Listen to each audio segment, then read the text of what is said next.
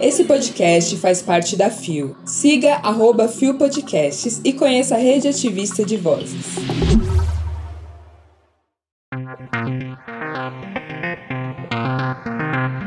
Lei anti-LGBTQIA+, da Itália torna barriga de aluguel ilegal.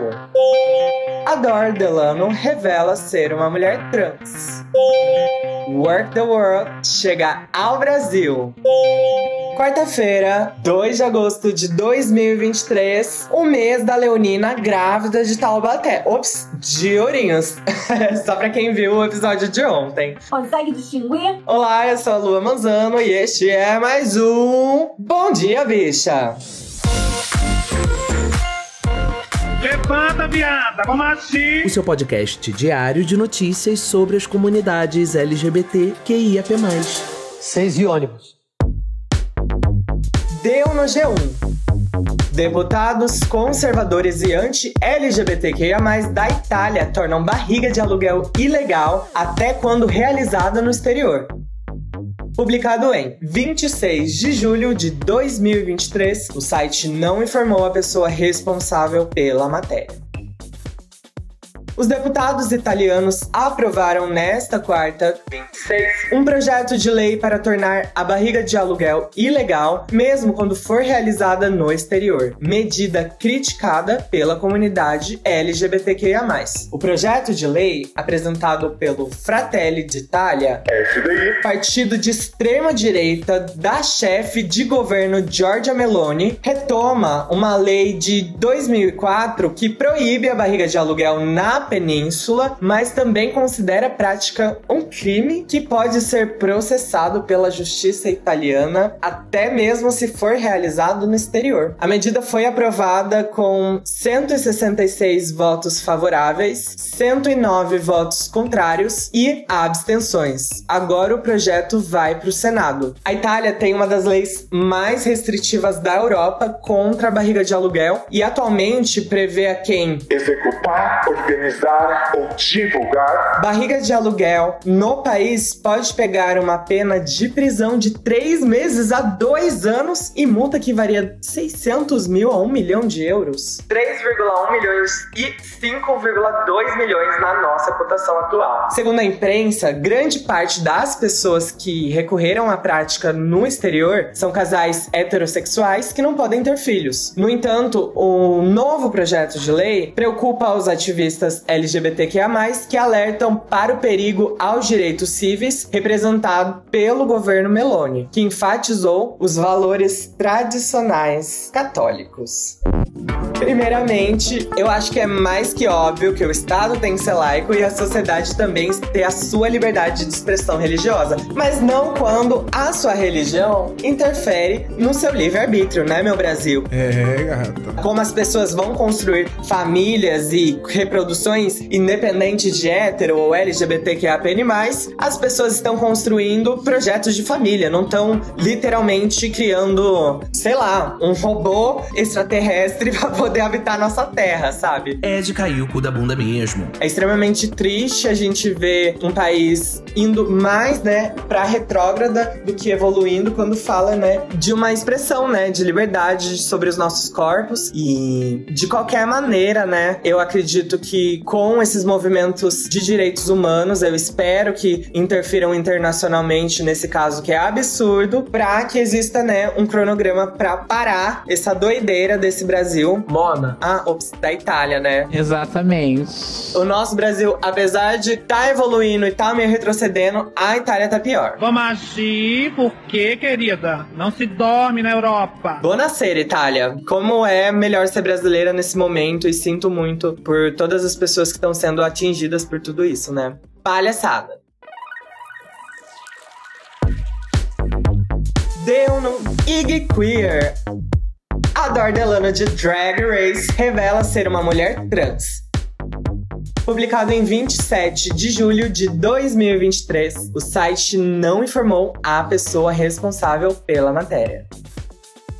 Uma das grandes estrelas de RuPaul's Drag Race, a cantora Adore Delano, que também participou do American Idol, revelou em suas redes sociais na noite desta quarta-feira, 26, que se identifica como uma mulher trans. No vídeo compartilhado no Instagram, a drag queen disse nunca ter estado tão feliz em sua vida adulta, além de agradecer o carinho dos fãs que vêm acompanhando as transformações recentes da Queen. Gostaria de informar a todos que estou transicionando, anunciou a Dor em um trecho do vídeo. Tenho achado todo esse processo revelador e nunca fui tão feliz na minha vida adulta. Em outro trecho, a artista lembrou da conversa que teve com a mãe na adolescência sobre sua identidade trans. Eu me assumi para minha mãe como transgênero. Não sabia as palavras certas, apenas falei com ela. Eu não sou um menino, sou uma menina e quero viver a minha vida como uma menina. Sou muito abençoada por ter uma mãe tão acolhedora, principalmente na subcultura na qual eu cresci. Contudo, para participar do American Idol, o que ocorreu antes de Drag Race, a Dor confessou que acabou deixando a transição em segundo plano. Eu esqueci, ignorei completamente, me reinventei em algo extremamente desconfortável. Foi quase como um sacrifício para conseguir a carreira que eu queria. Fez sentido para mim na época, aos 16 anos, veio o show e segui com a mesma história em Drag Race. Afirmou ela, acrescentando: Estou vivendo agora no meu mundo. Me sinto empoderada e muito bem. É libertador. Muito que bem, dona fucking Libra, party para Dor Delano, que finalmente entendeu o quão ela poderia se acolher depois de tanto tempo, né? E a gente percebe o quão o sistema cis, de cisgênero, coloca até os nossos corpos trans, pessoas que já se entendem como trans na adolescência, em caixas, né, de um cisplay, que a gente chama, até a gente finalmente entender que a gente não tem como não viver a nossa realidade, porque senão a gente realmente não vive nessa terra, porque ou a gente transiciona ou a gente vive em uma caixa que vai engolir a gente. E é muito importante a gente viver a nossa vida na nossa autenticidade. O babado é certo. Olha como ela fala na matéria que ela realmente se colocou numa caixa para finalmente poder viver a história dela na sua maior essência. E o quão poderia ser diferente se ela já tivesse esse referencial de que ela poderia ser uma, uma mulher trans que chegou no, show, no showbiz e pode hackear esse sistema, né? Mas a gente tá falando de mais de 10 anos atrás, né? Sim, senhora. É muito bom a gente ter um referencial da Adore, de outras gatas trans que transicionaram após participarem do show, influenciando também gatas que fazem drag, que querem chegar bem bonecas no Drag Race Brasil e falar: Aqui, a travesti positivamente viva com HIV no meio. Não que eu vá pra participar do Drag Race, mas nunca digo nunca. Ai, passada. Um cheiro pra você, Ador Delano. Party! Deu no Gay Blog. Turnê mundial de RuPaul's Drag Race chega ao Brasil em novembro, publicado em 28 de julho de 2023 pelo maravilhoso do David Pazato, que tá sempre com a gente no Bom Dia Bicha. Beijinho, David. O maior show drag queen do mundo, a RuPaul's Drag Race Work the World, chega ao Brasil em novembro deste ano com uma nova produção. A turnê que apresenta as participantes de RuPaul's Drag Race tem realização da produtora MCA Concerts e passará por São Paulo, 26 do 11, Curitiba, 28 do 11, Porto Alegre, 29 do 11 e termina no Rio de Janeiro, dia 30 do 11. Os ingressos estarão à venda a partir dessa segunda-feira 31, às 10 horas da manhã. Realmente elevamos o show este ano com um enredo coeso que transforma o teatro ao vivo em uma performance em estilo de concerto em grande escala. Explica Brandon Voss, o produtor do show. Work the World é uma produção multimilionária especialmente projetada para grandes espaços e arenas. Ele rivaliza com os shows das maiores estrelas pop do mundo. Acrescenta. O elenco que vem ao Brasil contará com Aquaria, vencedora da décima temporada, Bosco, finalista da décima quarta temporada, Diabetes, finalista da décima quarta temporada, Ginger Mint, finalista da sétima temporada do All Star 6, Jada Essence Hall, vencedora da décima segunda temporada, Candy Mandy Mills, finalista da 13ª temporada e do All Stars 8. Mistress Isabel Brooks, finalista da 15ª temporada e Vanessa Vende, participante da décima e da 11ª temporada. O line-up está sujeito a alterações. E hoje, né, pra não bater o cabelo à toa, eu vou convidar a minha parceira, a minha mami, a maior. Rufem os tambores, vem com ela. Toma-te, querida. Olha, gente, olha, não me cancelem, mas é que eu no mundo drag eu não tenho muito conhecimento. Mas só de saber que as gatinhas também no Brasil que Drag Race faz um sucesso do caramba. E o Brasil ama essa produção de Drag Race. Ama assistir, porque se tem uma coisa que as bichas brasileiras gostam é de bater cabelo, né? É, gata. Ou imitar na porta da balada. Ficar lá no palco balançando o cabelo, se sentindo uma dessas gatinhas aí, sonhando. Abafa. E bom que essa galera tá vindo pro Brasil, botando o Brasil na lista deles, né? Porque brasileiro consome muito bem arte LGBT, eu acho. A gente consome muito bem. Não é à toa que a gente tem a maior drag do mundo, né, linda? A Pablo tá aí. E o quê? Tem Glória Groover que tá aí. Mas peraí, deixa eu dizer uma coisa. A maior drag queen do Brasil e do mundo é a Natasha Princess, então tá? Então tá. é isso, gente. Feliz. Mas Feliz. falando aqui como uma travesti que faz drag e que tem a sua artista favorita, a Natasha Princess. Tu, tu cospe fogo fazendo show? Ainda não, é minha amiga Shankar que faz. Essa eu ainda drag não fui. tudo cospe fogo, né? Mas.